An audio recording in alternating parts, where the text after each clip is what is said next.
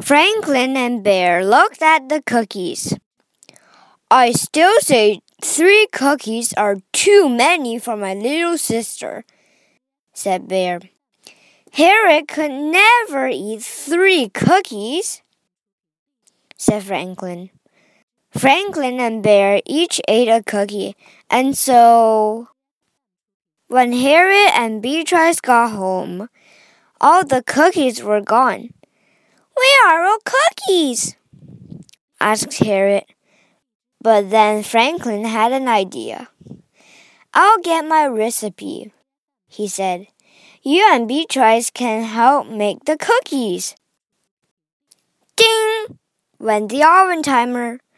Everyone sat down to eat cookies. I'm glad you're sharing your cookies, Franklin, said his mother. Franklin smiled.